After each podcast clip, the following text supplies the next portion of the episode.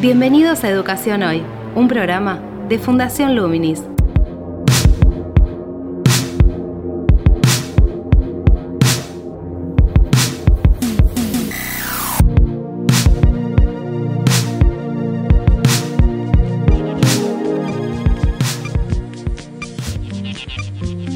Hola, soy Gabriel La Torre y en el capítulo de hoy de Educación Hoy les propongo preguntarnos por un mundo que habitamos cotidianamente y del cual no somos conscientes.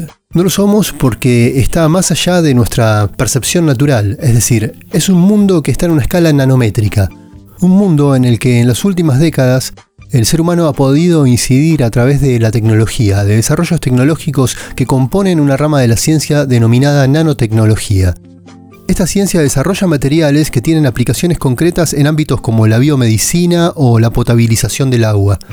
Para conocer más en profundidad qué es la nanotecnología y así poder comprender una de las ramas de la ciencia que mayor desarrollo está teniendo en estos últimos años, entrevistamos a Alex Feinstein, que es docente del Instituto Balseiro en San Carlos de Bariloche, es investigador de la Comisión Nacional de Energía Atómica y también del CONICET. Es un egresado del Balseiro e hizo una estadía postdoctoral en Alemania y también en Francia. Trabaja fundamentalmente en la nanociencia y la nanotecnología y dentro de esa rama específicamente en lo que tiene que ver con la optoelectrónica y la fotónica, que son las propiedades de la luz y de la interacción entre la luz y los materiales. Así que, si les parece bien, les propongo que nos adentremos ya en esta entrevista para conocer en profundidad sobre la nanotecnología. Ciencia en educación hoy. La nanotecnología tiene que ver con el estudio manipulación de las propiedades, fabricación de materiales y aplicaciones de materiales cuyas propiedades están determinadas por una escala que es del tamaño del nanómetro. Esto quiere decir, un nanómetro es una millonésima de milímetro, ¿no? Es una cosa muy chiquita para nuestra experiencia cotidiana. En general, las propiedades de los materiales están determinadas por su constitución, pero también por su tamaño. Entonces, la nanotecnología tiene que ver con todas aquellas aplicaciones de propiedades que se modifican por el tamaño de materiales en la escala nanométrica. El nanómetro es una millonésima de milímetro. Las propiedades de muchos materiales dependen justamente de cosas que ocurren en ese tamaño. Y la, la nanotecnología es de alguna manera una rama de la ciencia que lo que ha hecho es tratar de estudiar materiales en esa escala, fabricar materiales que tengan esa escala y que tengan esa escala para modificar sus propiedades y después eh, utilizar esas propiedades en aplicaciones tecnológicas. ¿Qué aplicaciones tiene la nanotecnología hoy y cómo se la puede vincular con, usos cotidianos? Bien, es, una buena pregunta. Hay un montón de cosas que de alguna manera nos trascienden todo el tiempo que ya tienen avances en, en nanotecnología. Hay muchos láseres que usamos desde los punteros hasta láseres que, que, están adentro de una lectora de CDs, láseres que se usan para aplicaciones más sofisticadas que tienen que ver con estructuras que se hacen manejando la materia en la nanoescala. Hay fenómenos de catálisis que tratan de optimizar procesos químicos modificando los materiales en la nanoescala. Hay muchas aplicaciones en que la gente está tratando de hacer formas de transportar drogas o de transportar compuestos que permiten hacer imágenes que pueden utilizarse en aplicaciones médicas. En algún sentido hasta hay cosas triviales como, como la crema para el sol, que tiene partículas que pueden tener eh, tamaños nanométricos y eso determina sus propiedades. Hay materiales que se usan eh, utilizando nanopartículas de plata y eso eh, tiene una forma de acción con sistemas biológicos de tal manera que evita el deterioro, la putrefacción de, de estos sistemas por mucho más tiempo. Hay nanopartículas que se usan introduciéndolas en algunos tejidos y luego actuando externamente para calentar y quemar localmente. Eh, hay una serie de aplicaciones y hay muchas cosas que naturalmente se siguen estudiando para eh, aumentar ese tipo de aplicaciones. Hay aplicaciones que tienen que ver con el interior del cuerpo humano y con el exterior del cuerpo humano, ¿no? ¿Cómo, cómo se trabaja, digamos, en términos de medicina en el uso de la nanotecnología? Sí, efectivamente, e, eso define como dos mundos muy distintos. Eh, todo lo que tenga que ver con introducir materiales dentro de un ser humano tiene requerimientos desde el punto de vista de, las autoridades de control que son eh, muchísimo más altos que si uno eh, usa algo externo. Entonces, en ese sentido, yo no soy un, un súper experto en todas las áreas de la nanociencia y la nanotecnología, así que puede ser que algunas de las cosas que diga no estén extremadamente actualizadas, pero hasta donde entiendo, la mayoría de las aplicaciones que tienen que ver con el uso interno de nanoestructuras en el cuerpo humano están a nivel de pruebas de laboratorio. Se usan en animales, pero no se usan en seres humanos a nivel clínico, simplemente porque hay que primero hacer muchísimos estudios de mucho tiempo para ver eventuales daños colaterales que pueda tener el uso de ese tipo de materiales. Distinto es con el caso de cuestiones externas, eh, cremas o, elementos que pueden hacerse para uso tópico. ¿no? La nanotecnología implica el uso de mini robots o también se trabaja en un orden químico a nivel celular, por ejemplo? Sí, no, sé exactamente qué es lo que a lo que te referís, lo, de los robots. Creo que hay veces que hay algunos abusos de lenguaje para, para el marketing de ideas, en el sentido de que yo no sé de la existencia de nanorobots con todo lo que uno se puede imaginar de una película, ¿no?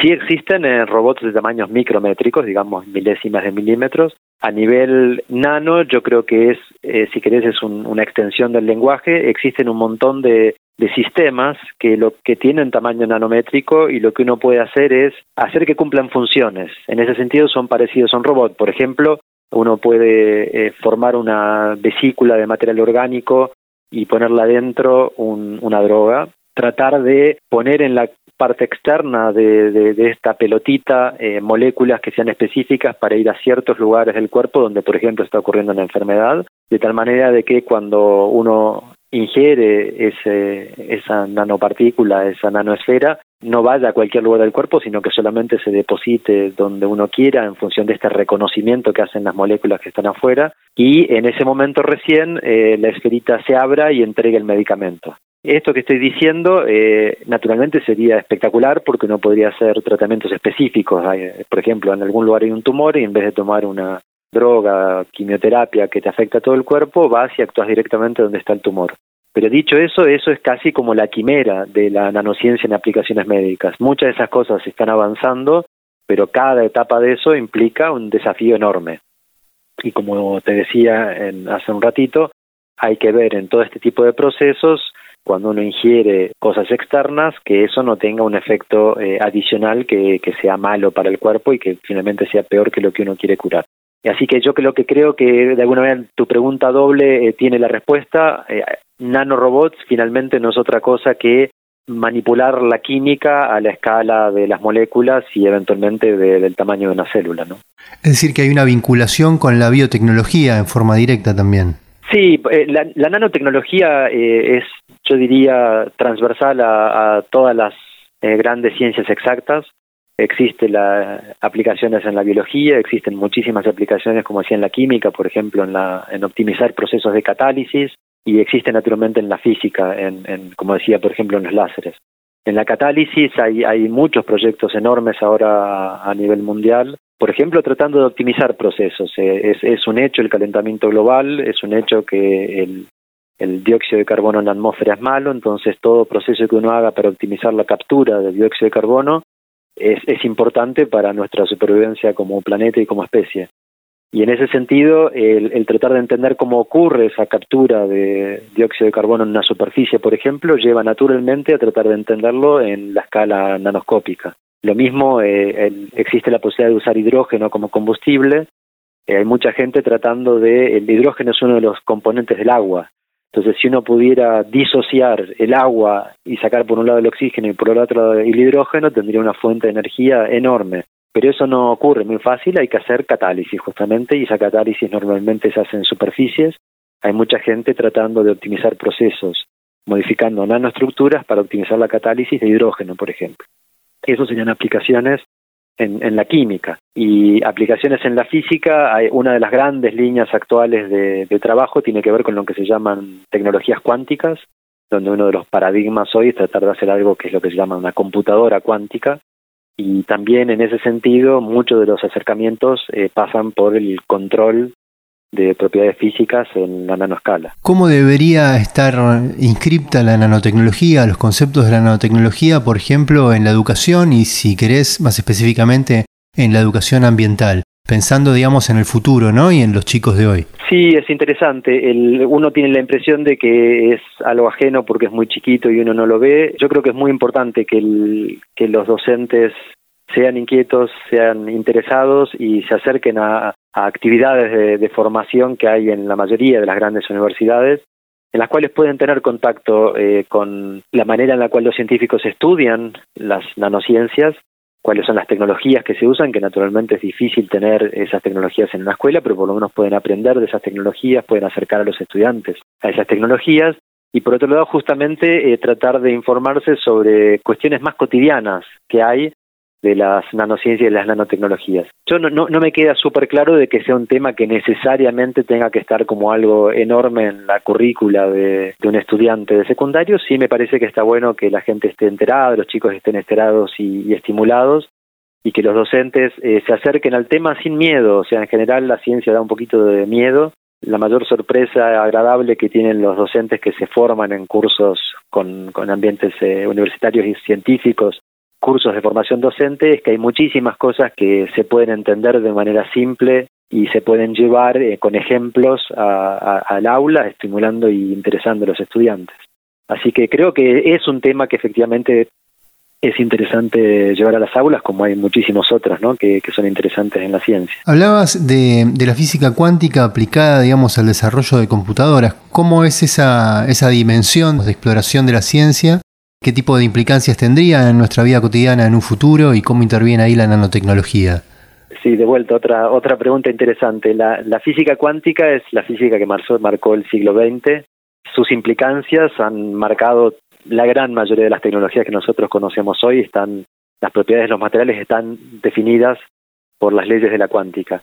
Sin embargo, lo que se llama ahora la segunda revolución de la cuántica tiene que ver justamente con esto que son las, lo que llaman más específicamente tecnologías cuánticas, y es como un paso más allá hacia cosas que hoy todavía no, no conocemos como, como verdaderas aplicaciones en la tecnología, pero que se vislumbra que si realmente consiguen desarrollarse, podrían dar lugar a una revolución como, como fue la aparición de la electrónica y de la computadora en lo que nosotros tenemos ahora.